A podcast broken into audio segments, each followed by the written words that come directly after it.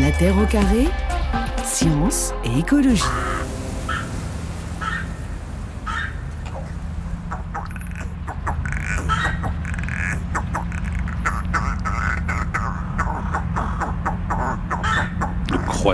Du corbeau pour la première de notre euh, série d'émissions dans la peau des animaux. Et vous, Vinciane Després, le corbeau, ça évoque quoi pour vous? Pourquoi est-ce que vous avez choisi euh, cet oiseau pour commencer cette semaine d'émission Alors c'est plutôt les corvidés en général.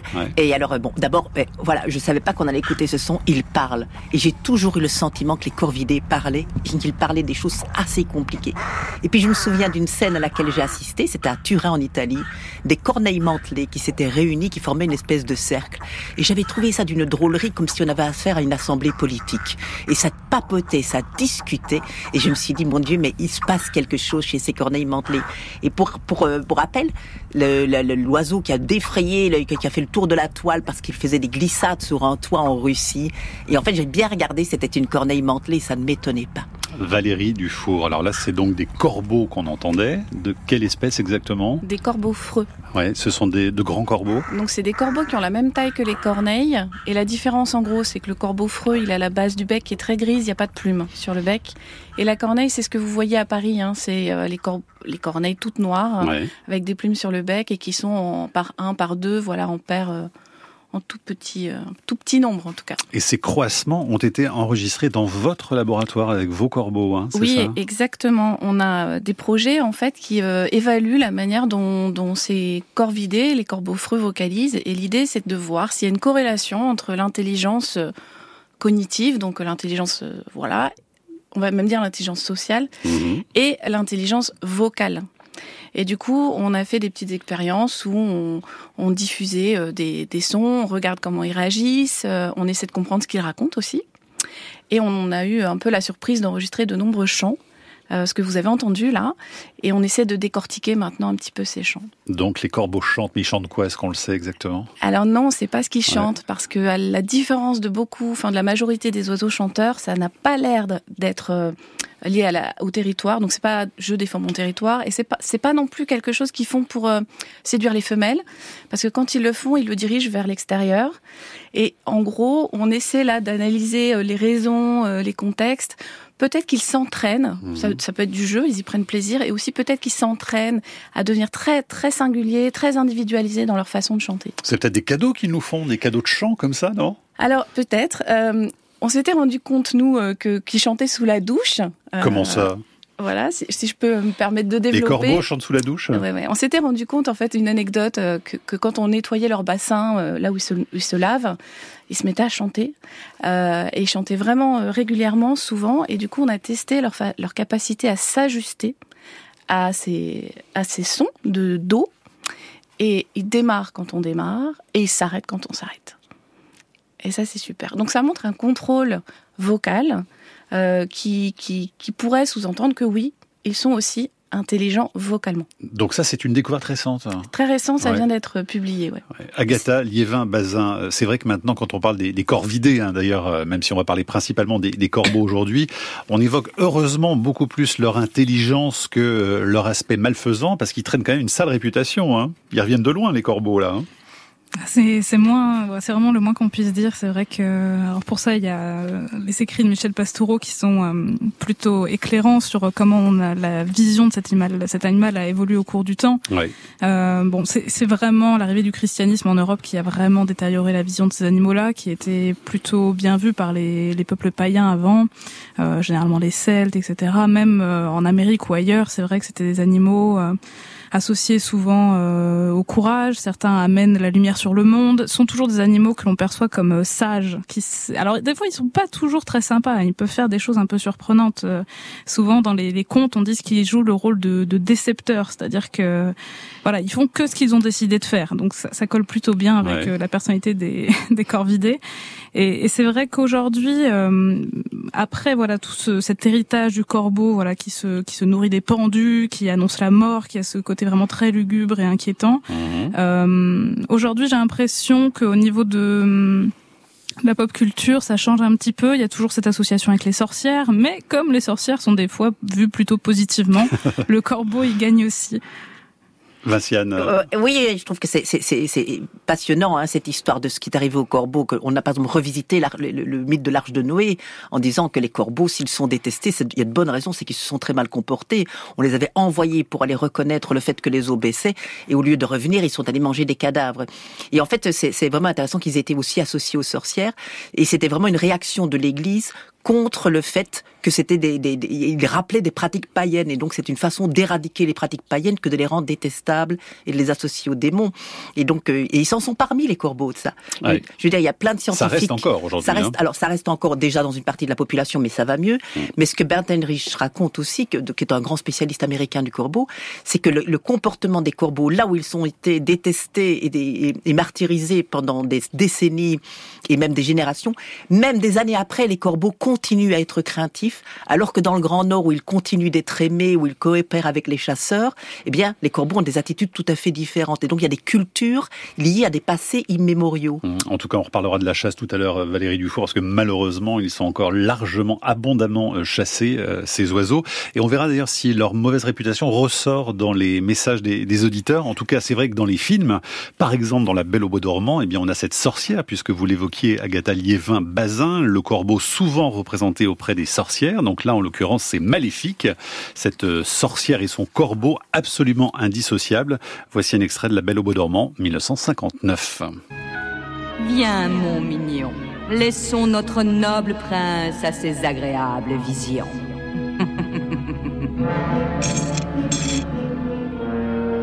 Une bonne chose de faite aujourd'hui.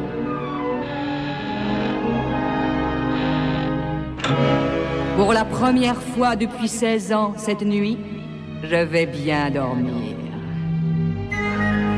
Voilà, la belle au bois dormant. Agatha Liévin-Bazin, euh, finalement, on lui a souvent prêté des comportements inquiétants par simple méconnaissance euh, au corbeau, non?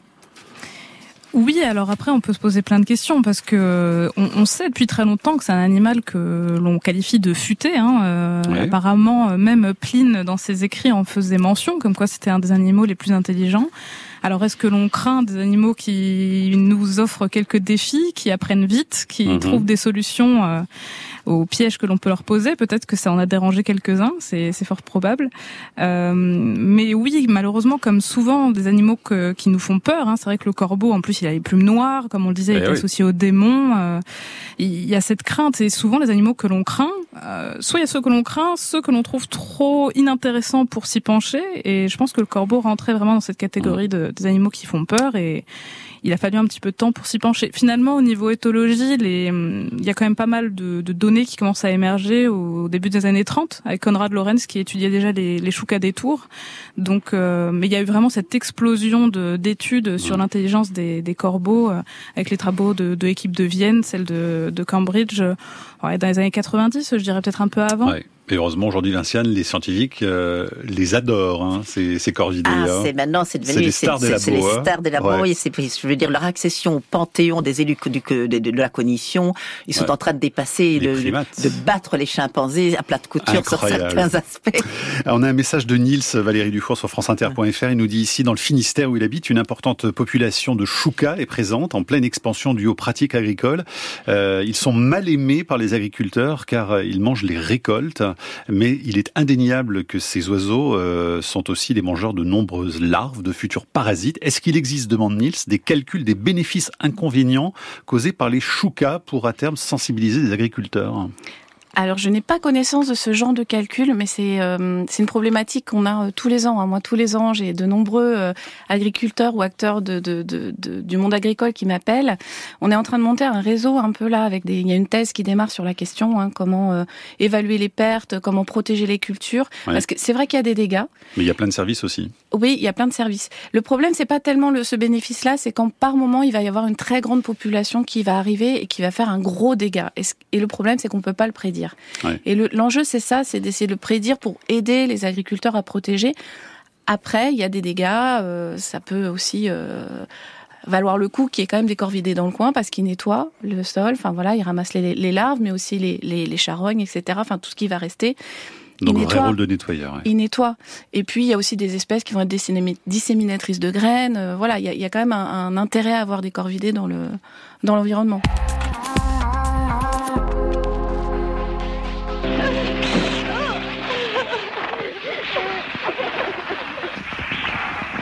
Oh, papa, il y en avait des centaines, c'était effrayant. Non, les oiseaux n'ont attaqué que lorsque les enfants étaient sortis de l'école. Vous désirez, Madame Bundy? Je voudrais de la monnaie, Monsieur Carter. Des corbeaux, je crois. Oh, mais je ne sais pas, papa. Est-ce qu'il y a une différence entre les corbeaux et les merles? Il y a assurément une différence, mademoiselle. Merci.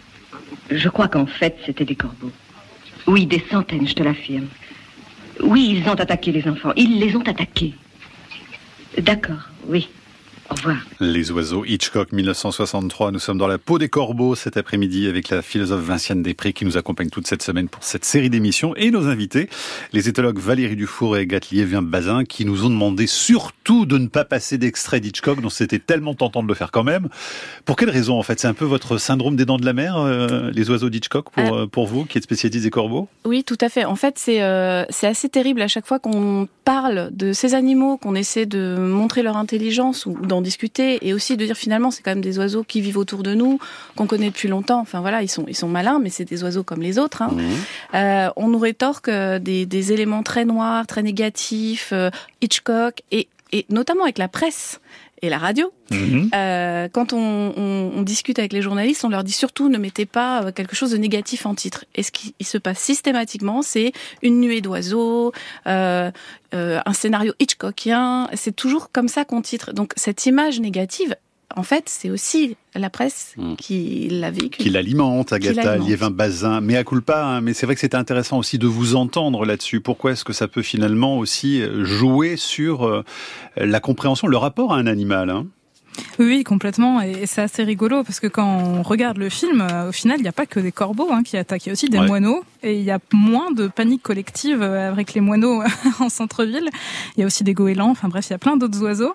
Mais euh, je pense que vraiment, ça, voilà, c'est ce qu'on disait tout à l'heure, ça enfonce le clou de cette, réputation voilà, complètement hein. lugubre, mortifère du corbeau. Est-ce que les oiseaux vous ont fait peur, Vinciane Després, quand vous avez vu le film la première fois? Ah oui, oui, oui, non, ça c'est vrai que c'est assez réussi de ce côté-là. Et c'est assez triste d'ailleurs, parce que c'est mm. vrai que euh, quiconque connaît un peu les mouettes et les goélands savent qu'il y a de probabilités de se faire attaquer bien plus grandes euh, par, euh, par ces oiseaux-là. Il, il, y a une scène chez Michel Tournier, par exemple, mais dont personne ne parle, où quelqu'un se fait carrément assassiner par, par des mouettes et des goélands. Donc voilà, c'est ça. Voilà. Et c'est promis, on va parler du cerveau et des capacités cognitives des oiseaux dans, dans, un instant. Valérie Dufour est effondrée de toutes ces évocations. Mais il y a de quoi dire, hein, effectivement, sur, sur leur intelligence. Je voudrais vous transmettre ce message de Jean-François qui nous écoute et qui vient de nous écrire. J'ai chez moi de grandes baies vitrées et des corneilles ont l'habitude de frapper les fenêtres avec de grands croassements. Je me demande si elles ne voient pas leur reflet étant d'agresser leur propre image. C'est assez connu ce phénomène. Hein. Euh, je, reçois des coups de fil aussi pour me dire ah qu'est-ce que je fais? Euh, donc euh, il y, a, y, a, vraiment une, une réaction au fait de se voir dans, dans un miroir ou dans une baie vitrée comme ça. Donc les mmh. oiseaux au départ ne comprennent pas. Euh, qu'il s'agit de leur image et considèrent que c'est un, un, imposteur. Surtout si c'est une corneille qui est très territoriale, voir une autre corneille sur son territoire, alors là, euh, agression directe. On n'aurait pas forcément ça avec des corbeaux freux, par exemple, qui sont moins territoriaux. Donc il faut essayer de limiter les risques que ces miroirs euh, soient présents dans l'environnement, ça c'est mhm. la solution.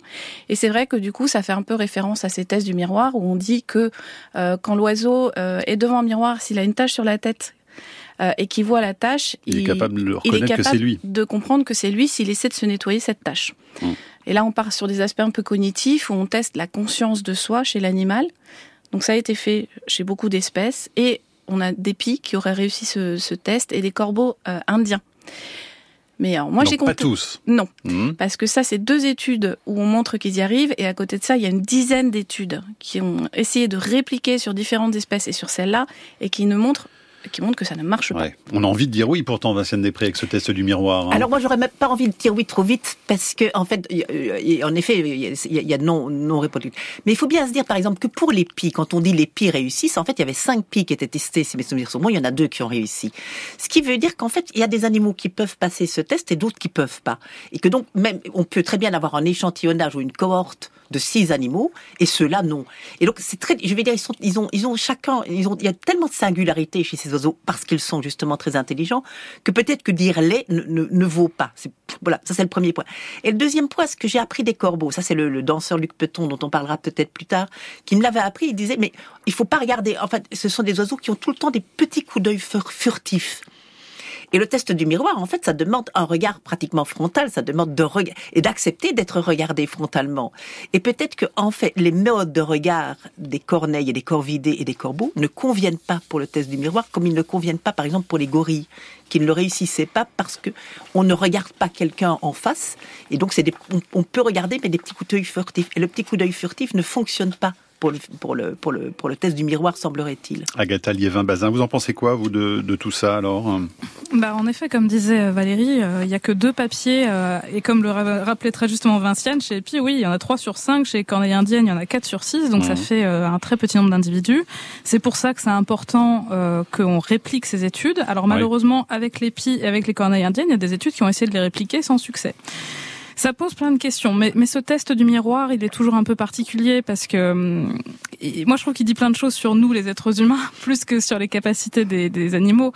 Parce qu'en effet, c'est un test qui est qui fonctionne bien pour nous, pour des êtres vivants qui se basent beaucoup sur la vue et qui vont spontanément réagir euh, à l'apparition de cette tâche qu'ils veulent enlever. Mais voilà, c'est par exemple chez les chiens qui se basent sur l'odorat, ça ne fonctionne pas parce que c'est pas une modalité sensorielle qu'ils vont beaucoup utiliser.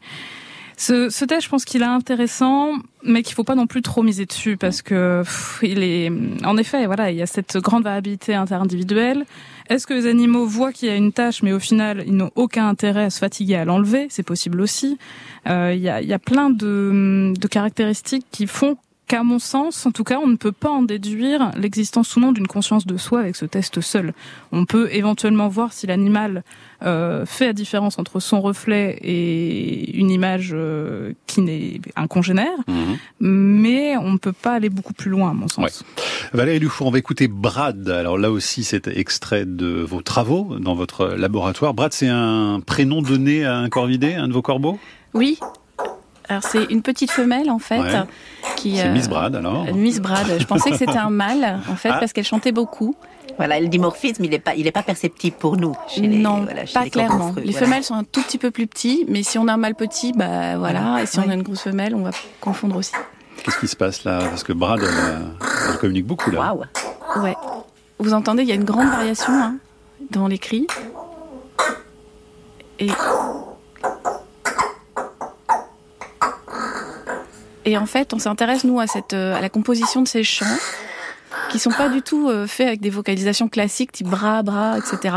Il y a beaucoup de cris de gorge, beaucoup de nuances, beaucoup de jeux, et ils sont très habiles vocalement, hein, les, les, les corvidés, les corbeaux-freux en particulier. Mhm. Euh, et nous, on essaie de voir, euh, bah déjà, on essaie de voir ce qu'ils racontent, euh, pourquoi ils chantent, à quoi ça sert, etc. Et euh, dans les tout premiers travaux là qui, qui viennent d'être achevés, on se rend compte en fait que quand ils vocalisent, euh, ces oiseaux, quand ils font des cris, euh, les mâles, par exemple, vont avoir un, un, répertoire de cris, donc un ensemble de cris différents, donc toute cette petite série de, de cris différents qu'ils peuvent faire, qui est assez importante, mais qui est pas du tout commune avec les autres mâles. Donc en fait, ils n'ont pas de ah. répertoire en commun entre mâles. Donc les femelles sont plus douées pour chanter que les mâles Alors les femelles chantent aussi, mais elles, par contre, elles ont autant de cris que les mâles, mais elles, se, elles ont les mêmes. Et est-ce que ces animaux euh, chantent mieux en votre présence, vous qui les connaissez? Donc est-ce que vous êtes reconnu par eux ou est-ce qu'ils peuvent le faire finalement avec n'importe qui? Ils peuvent le faire avec n'importe qui. Là, euh, les enregistrements de Brad, c'est en, notre absence. Elle chantait quand on partait. Ah. ça déclenche l'enregistrement automatique en Très Bien.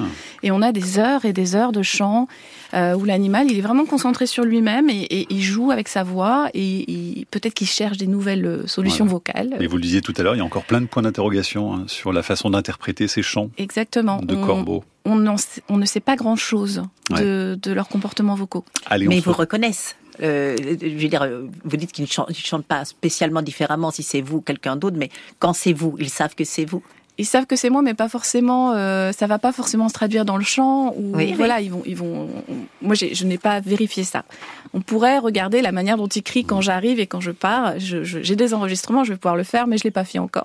Allez, on va en parler dans un instant de ces travaux que vous menez avec les, les corbeaux. On évoquera leur cerveau, qui est tout à fait particulier chez les oiseaux chanteurs.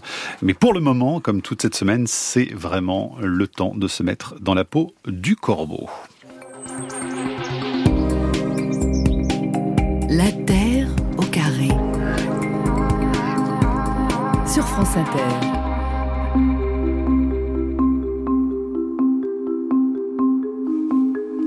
Mon père m'a raconté qu'il y a quelques dizaines d'années, un oncle de son propre père a été capturé par des scientifiques d'un laboratoire behavioriste. En fait, avait dit l'oncle après sa libération, ces scientifiques auraient soudainement réalisé qu'il existait d'autres oiseaux que les sempiternels pigeons, les prolétaires du laboratoire, et avaient eu l'idée de les remplacer par un corbeau. Or, l'oncle avait trouvé la situation en boîte de Skinner profondément absurde et ne voulait pas du tout appuyer sur les leviers lorsque des petites lampes s'allumaient ou lorsqu'une sonnerie le lui commandait. En revanche, avec son énorme bec, il s'est employé avec succès à démantibuler complètement l'appareil. Ce comportement fut jugé un-American. Tout le monde revint au pigeon et l'oncle fut exclu du laboratoire et libéré. Mon père croissait de rire en racontant cette histoire. Il ajoutait que ces scientifiques auraient mieux fait de se renseigner. Tout qui a tenté de garder un corbeau en captivité leur aurait appris que dans cette situation, les corbeaux agissent comme le proverbial éléphant dans un magasin de porcelaine, sauf qu'ils le font avec beaucoup plus de patience et en prêtant une attention plus soutenue aux détails. Je pense pour ma part que le grand-oncle de mon père en fait avait fait de cette expérience une affaire personnelle. C'était une injure de plus faite au peuple des corbeaux. Voilà ce que traduisait sa rébellion. Parce que pour nous les corbeaux et les scientifiques d'aujourd'hui qui sont heureusement un peu plus malins que les behavioristes de cette époque sont prêts à le reconnaître, nous tenons beaucoup à notre prestige. Oui, le prestige importe. C'est pour cela que nous apprenons très vite la nécessité de nous montrer braves. Moi, je n'hésite pas un seul instant à saisir toute occasion. J'ai déjà mordu la queue d'un chien qui dormait. Je me pends tête en bas au fil électrique et je suis imbattable pour foncer en piqué vers le sol et me redresser à la dernière minute. Je suis le James Dean des corbeaux. Ne croyez pas que c'est évident, cependant, d'être brave pour un corbeau de nos contrées. Nous avons été pendant si longtemps persécutés que nous sommes devenus très craintifs à l'égard des humains. Mon père dit que dans d'autres pays, ce ne se passe pas du tout comme cela. Un corbeau qui était allé chez les Inuits leur a raconté que là-bas, les humains parlent aux corbeaux et vivent en paix avec eux. Ils coopèrent avec les chasseurs en les avertissant de la présence d'une proie et ils reçoivent en récompense les meilleurs morceaux. Il paraît qu'autrefois, il y a très longtemps, les choses étaient semblables chez nous. Mon père me dit que j'ai de la chance d'être né maintenant, que nous ne sommes plus détestés comme nous l'avons été pendant très longtemps, et que les scientifiques aujourd'hui ne cessent d'être surpris par notre très grande intelligence. J'ai d'ailleurs entendu dire par des corbeaux bien informés que quand l'un de nos plus grands spécialistes actuels a voulu commencer à nous étudier, son directeur de thèse le lui avait déconseillé. Il vaut mieux, lui avait-il dit, de ne pas étudier un, un animal plus intelligent que soi. Chaque fois que vous ferez une hypothèse, ils vous la contrediront. Notre spécialiste avait donc suivi ce conseil avant, heureusement, de revenir finalement sur sa décision. Et les corbeaux s'en sont donnés à cœur joie pour donner raison à son directeur. Notre spécialiste voulait comprendre pourquoi, quand un corbeau trouve un cadavre, il appelle ses congénères pour le partager. Eh bien, chaque fois que le scientifique pensait tenir la solution, les corbeaux changeaient de comportement. Oui, peut-être que montrer qu'on peut trouver de la nourriture vous fait gagner du prestige, et peut-être aussi que le fait de la partager l'augmente encore. Mais peut-être aussi, nous, les corbeaux, trouvons-nous intéressant de coopérer, peut-être encore est-il plus prudent de manger à plusieurs et d'avoir des alliés pour défendre ce qu'on a trouvé, peut-être, peut-être, peut-être, peut-être. Toujours est-il, mon père est plein d'optimisme. Il dit que nous sommes en passe d'être à nouveau aimés comme nous l'avons été dans l'Antiquité chez les Celtes, les Grecs et les Romains, quand nous étions leurs alliés et les alliés des dieux. Et si tout a mal tourné, c'est parce que le Dieu des chrétiens ne l'a pas entendu de cette oreille, qu'il nous a accusés d'être du côté du diable. Hum, mais les temps changent heureusement. Mais comme le dit mon père, il s'en est fallu de peu. On est passé à deux plumes de l'extinction. Mais il n'empêche, comme je le dis souvent à mes propres fils.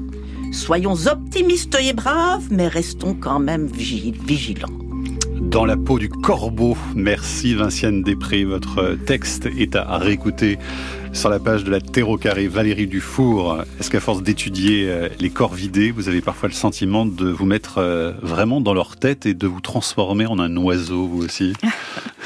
Non, pas vraiment. Non, jamais. Non, jamais. Par contre, c'est vrai que euh, plus on essaie de tester leurs euh, euh, compétences cognitives, donc leur intelligence, moins on y arrive en fait. Hein. Et on a vraiment une, une, bibliographie maintenant qui est très étendue et qui montre des compétences incroyables dans certains domaines, et puis finalement qui sont démontées deux ans plus tard par d'autres équipes, mais qui mhm. sont. Il y a une course comme ça à, à, à à, la compétence cognitive, voilà, l'intelligence. Mais du coup, c'est très, très moteur de recherche, très intéressante, avec des découvertes très intéressantes. Et vous, Agatha Liévin-Bazin, est-ce qu'il y a quelque chose de corbeau en vous parfois?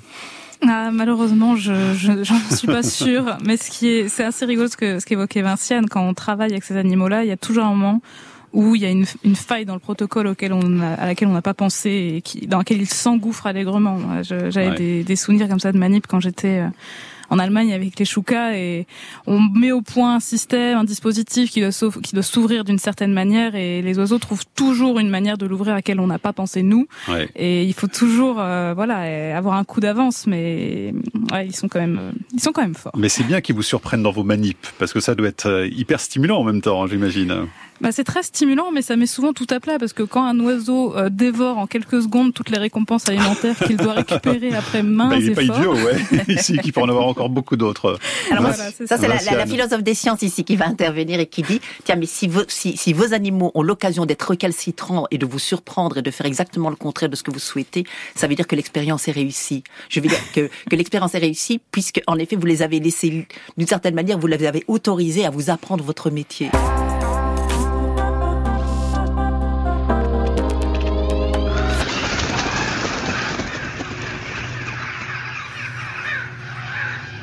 Le corbeau messager de la série Game of Thrones. La corneille à trois yeux d'ailleurs, s'il faut être tout à fait précis. Vous qui nous rejoignez peut-être sur France Inter, nous sommes toute cette semaine dans la peau des animaux et aujourd'hui dans celle du corbeau avec la philosophe Vinciane Després et nos deux invités éthologues Valérie Dufour, Agatha Liévin-Bazin. Donc là, la corneille à trois yeux, évidemment, ça n'existe pas dans la nature, Valérie Dufour. Non, pas à ma connaissance. Mais c'est l'animal messager là aussi, hein. c'est intéressant. Hein. Oui, mais on est toujours sur cette mythologie. Euh, de euh, Manon, la mémoire, et Hagin, la pensée, qui était envoyé par Zeus pour surveiller un peu les hommes et lui rapportait euh, bah, les faits et gestes des humains. Euh, Aurélia nous dit pour la réhabilitation actuelle des corneilles, il y a aussi Harry Potter, comme son nom ne l'indique pas, la maison Serdaigle a pour symbole la corneille. Cette maison représente les érudits, le savoir et l'intelligence. Voilà. ça veut dire euh, serre de Grand corbeau d'ailleurs. Raven, c'est grand corbeau. Mm. Agatha Liévin-Bazin, une question, enfin plutôt une observation de Maude euh, qui a vu des corps vidés lors d'une rare journée de gel. Les vasques d'eau que nous mettons dans le jardin pour les oiseaux avaient gelé. On a donc cassé les plaques de glace puis on les a laissées sur le gazon. Une pie est arrivée, s'est mise dessus. Elle glisse, loin de s'arrêter, elle a recommencé. Ça a duré cinq minutes. Manifestement, cette sensation de glissade était intéressante, si ce n'est amusante. Ça nous rappelle un peu le, la vidéo dont parlait Vinciane Després tout à l'heure, avec euh, ce corbeau qui faisait du ski quasiment sur le toit d'une maison avec de la neige. Hein. Et en fait, les corvidés, en tout cas pour la plupart d'entre eux, ont la réputation d'être très joueurs, d'adorer mmh. jouer. Je veux dire, on a, on a vu par exemple des corbeaux faire du skateboard dans les airs. Je veux dire, attraper une planche. Euh, c'est Marzluff qui raconte ça, attraper une planche et profiter des courants ascendants et vraiment faire du skate euh, en l'air. Voilà. Vous avez vu ça, vous, Agatha Liévin-Bazin alors euh, non, j'ai pas vu ça directement, mais plus facilement, quand il y a de la neige, euh, on peut voir des corvidés se rouler dedans sur les sur les pare-brises des voitures. Hein. Il, y a, plein de vidéos qui pop euh, sur YouTube, on peut voir ce genre de choses.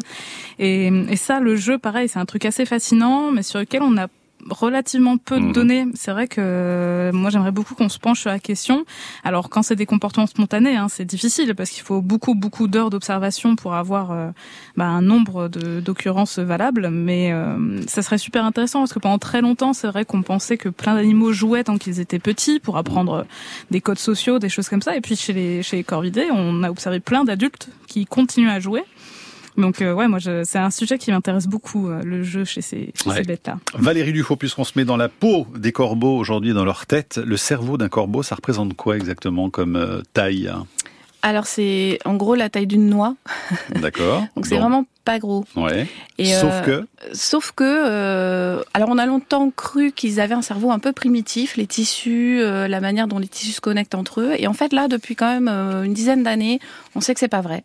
On sait qu'ils ont les mêmes tissus que nous, qu'ils peuvent avoir la même rapidité de transmission d'informations. Et alors mmh. récemment, il y a des équipes qui ont montré qu'en gros, ils ont le même nombre de, de neurones euh, chez les oiseaux chanteurs et chez les, que chez les primates. Hein. Et en plus, euh, dans certaines zones qui sont l'équivalent de notre cortex préfrontal, donc là où se passe un petit peu tout ce qui est euh, cognitivement de très haut niveau, bah, eux, ils sont deux fois plus denses. Leur, leur, le nombre de cellules est deux fois plus important. Donc c'est. Mais est-ce que ça veut dire pour autant plus d'intelligence parce que justement il y a plus de connexions, il y a plus de cellules, il y a plus de neurones?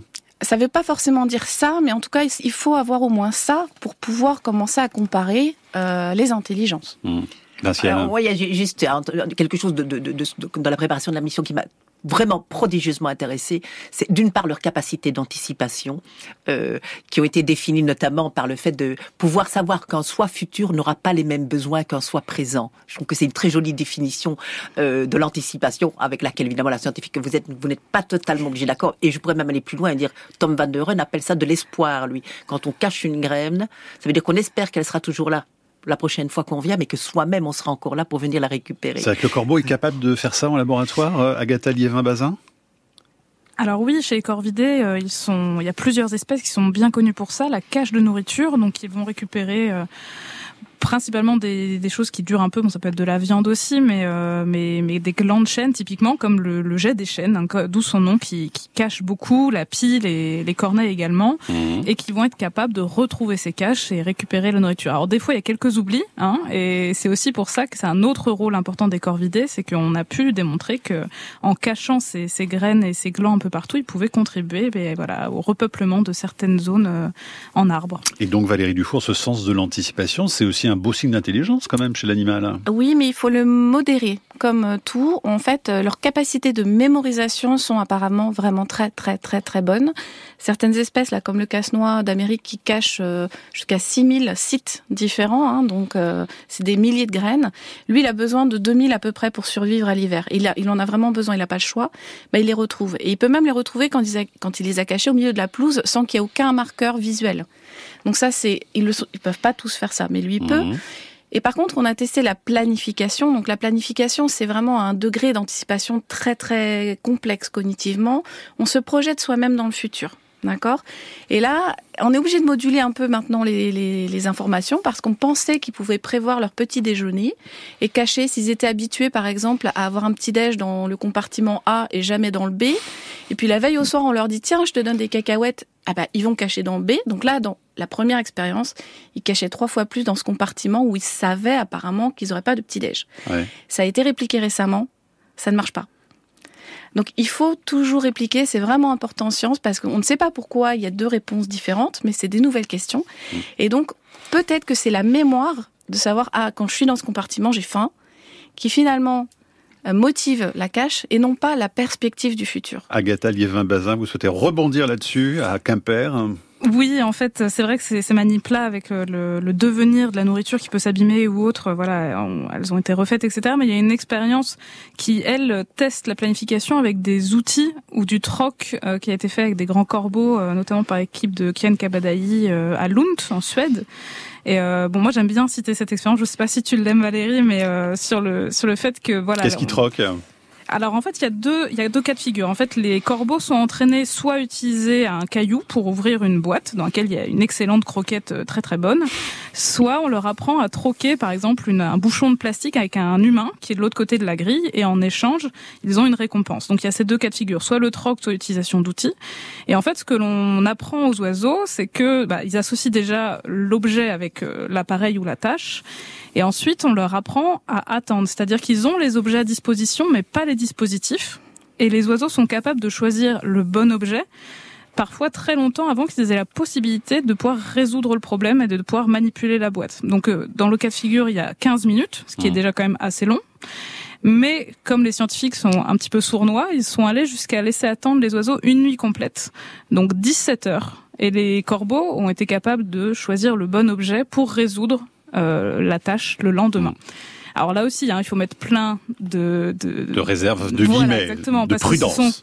il n'y a eu que quelques individus testés. Ce sont des animaux qui sont habitués à l'homme, qui ont été euh, entraînés, etc. Mhm. Mais ce sont des résultats qui dépassent par certains aspects des expériences comparables qui ont été faites chez les grands singes. Vinciane. Alors, je pensais aussi moi à l'histoire de, de, de, que les corbeaux, enfin les corvidés, ont la capacité de, de gratifier, de, d'accepter une gratification différée et de et voilà. Et ça, je trouve que c'est aussi quelque chose de très intéressant sur la question de l'anticipation mais ça, s'ils le font, c'est parce qu'ils savent qu'il y a mieux derrière, Valérie Dufour Oui, alors en fait, c'est ça. C'est deux choses différentes. Donc la manip de, planification dont parle Agatha, euh, moi, je, elle réplique en fait des travaux qu'on a fait nous avec des grands singes.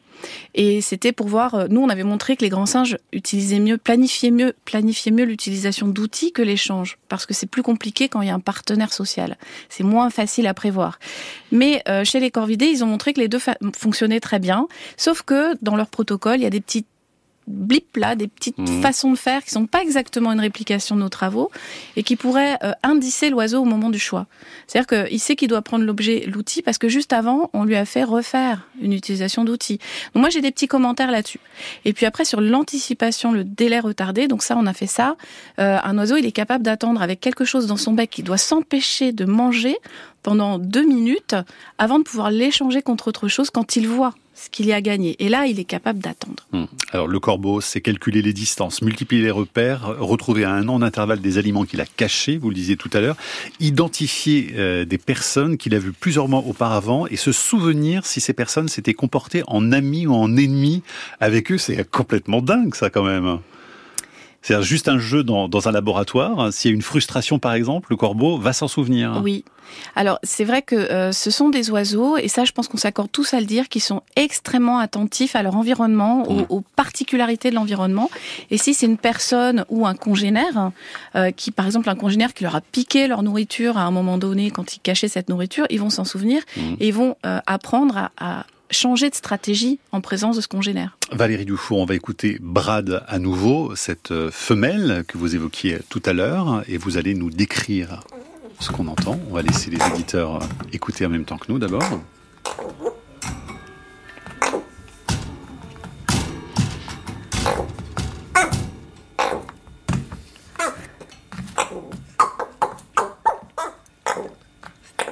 Ça vous amuse beaucoup, Vinciane Després, apparemment. Hein ça vous évoque quoi, ça Ce qu'on entend?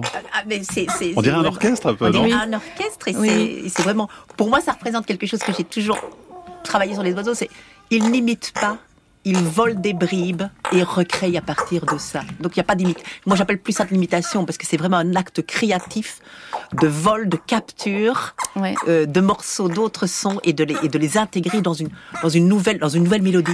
Alors ça c'est des questions qu'on se pose effectivement parce que là elle est en train de jouer dans sa, dans sa petite euh, euh, cage on va dire et elle, elle, elle, vocalise en même temps qu'elle elle tape un peu contre sa, sa grille et puis après elle part dans cette vocalisation et c'est vrai que c'est ces oiseaux, on sait pas prédire, euh, on sait pas analyser déjà ces chants. On n'arrive pas à savoir comment ils sont construits. Donc ça, c'est vraiment intéressant parce que c'est très compliqué. La plupart des oiseaux, ils ont un chant, c'est toujours le même. Le pinson fait et c'est toujours pareil, quoi. Toujours la même chanson. Ça, c'est 80% des oiseaux chanteurs les, les, corvidés font pas ça et les freux non. Et en plus, on a euh, chez eux des capacités d'imitation vocale et ça c'est pas très bien connu. Mais euh, si vous allez sur internet, sur euh, Google et que vous tapez, alors désolé, ou Kant, ça marche aussi sur Merci, Merci, très bien. Sur plein d'autres. si vous tapez Julian the Talking Raven, vous aurez des, des vidéos d'imitation d'un grand corbeau qui dit What's up? voilà, et euh, Who is a Good Bird? Et c'est magnifique. C'est et limite non seulement le, le, la, la, la, les mots, mais aussi la voix de la personne qui le fait, si c'est l'homme ou la femme. Alors, on disait, Pline disait qu'il pouvait reconnaître un corbeau de bonne humeur ou de mauvaise humeur. Est-ce que vous pourriez reconnaître un corvidé de bonne humeur ou de mauvaise humeur? Moi, j'aurais tendance à dire que ce chant-là est fait quand les oiseaux sont bien, euh, assez relax, assez positif. Alors chez certaines espèces, les tourneaux notamment, c'est associé à des émotions positives le chant. Euh, ça libère des endorphines, euh, ça c'est des circuits de la récompense. Enfin voilà, c'est des systèmes positifs pour l'oiseau. Donc après, quand ils chantent, c'est qu'ils sont plutôt bien. Agatha Liévin, basée une question de Marie-France sur franceinter.fr. Pourquoi dites-vous que les corbeaux chantent alors qu'ils crient, contrairement aux petits oiseaux? Ah bah, je crois que les, les extraits de, de, Valérie vont plutôt à l'encontre. C'est vrai que mhm. même si on les connaît surtout pour leurs cris, hein, parce que là aussi on n'est pas revenu, mais ils ont une très grande variété de cris, hein, que ce soit des, des, cris de contact pour euh, pour s'appeler les uns les autres, euh, des cris de quémande, des cris d'alarme. Il y a, il y a plein plein de cris. C'est vrai que c'est pas le plus mélodieux de nos oiseaux chanteurs, mais malgré tout, il y a quand même cette petite distinction entre entre chant et cri, selon la, la durée, la structure du son produit. Euh, voilà, on distingue le, le, chant quand voilà il y a plusieurs euh, plusieurs phases un petit petit peu, hein, comme comme une phrase qui se construit, alors que les cris ont tendance à être plus courts. Euh, voilà, c'est pour ça qu'on fait la distinction entre les deux. Beaucoup de gens n'aiment pas les sons des, des corvidés d'ailleurs, hein, Valérie Dufour. Hein. Ah oui, oui, moi, mais même des collègues éthologues me disent oh là là, mais c'est très désagréable. Et quand je leur fais écouter euh, ces, ces, chants, il y, a une surprise. Il y a vraiment. Euh, il y a même une émotion. Hein. Franchement, quand on écoute la brade là, cette femelle, il y a quelque chose qui se passe quand même. Hein. Oui, et c'est ça qui m'intéresse moi. Et c'est vraiment les, les, attentes traduisent en effet des, des capacités qu'on a d'écouter qui sont extrêmement différentes. Vraiment, c'est extraordinaire.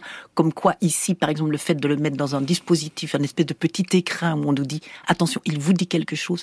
D'un seul coup, c'est autre chose. Agatha Liévin-Bazin, si je me mets dans la tête d'un corbeau, qu'est-ce que je vois de mon environnement? Il est comment cet environnement? Parce que ça, il faut en parler quand même, c'est extraordinaire.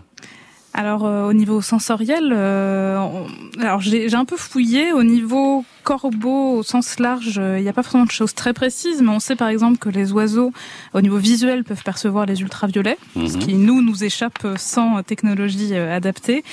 donc ça leur permet de voir des nuances au niveau notamment des feuillages, on pense au niveau du là où nous on voit des masses vertes de feuilles, ils peuvent voir des choses beaucoup plus subtiles mhm. au niveau des nuances. Pendant très longtemps, et c'est un peu à, à cause d'eau Dubon, euh, le peintre naturaliste français exilé en Amérique. On a longtemps pensé voilà que les, les oiseaux n'avaient pas d'odorat et à tort. Euh, alors, euh, j'ai pas vu de papier vraiment spécifique sur les corbeaux euh, là-dessus, mais on pense qu'ils peuvent quand même sentir. Et c'est vrai que on connaît les corbeaux pour euh, leur attirance pour pour la viande, mm. plus ou moins faisandée. Donc, on peut penser que que l'odeur peut permettre de les guider pour trouver une carcasse assez facilement. Et puis voilà, il y a tout ce monde sensoriel des sons qui a été évoqué par Valérie, qu'on est à mon sens très très loin de connaître, parce que c'est vrai que si chaque individu a des sons qui, qui lui est propre, euh, qu'est-ce qui fait euh, l'originalité? Qu'est-ce mm. que quelles informations les individus peuvent s'échanger juste par l'intermédiaire de ces sons? Valérie Dufour, pour euh, terminer, un mot sur la plus grande menace envers ces corvidés, bah, c'est l'humain. Ça reste l'humain toujours. Hein. Ça reste l'humain avec euh, quand même des, des, millions, on va dire, de corvidés hein, qui sont tués chaque année, mm. chassés, piégés parce que bah, l'agriculture souffre un peu de cette présence d'oiseaux. Euh, néanmoins, on sait que ça sert à rien. Donc, euh, parce qu'il y en a d'autres, ils reviennent, donc c'est un petit peu dommage. Merci beaucoup. En tous les cas, on avait encore plein de questions à vous poser, mais il va falloir passer à un autre animal demain. Vinciane, nous serons dans la peau des chats demain, et je pense qu'on aura pas mal de témoignages aussi de la part de nos auditeurs. Je renvoie vers les ouvrages de Michel Pastoureau, par exemple, Le Corbeau au seuil. La femme Corneille, c'est une BD chez Futuropolis. C'est encore Corbeau de Boria Siak chez Delachaux et Niesley. Merci beaucoup. La Terre au carré est un podcast France Inter.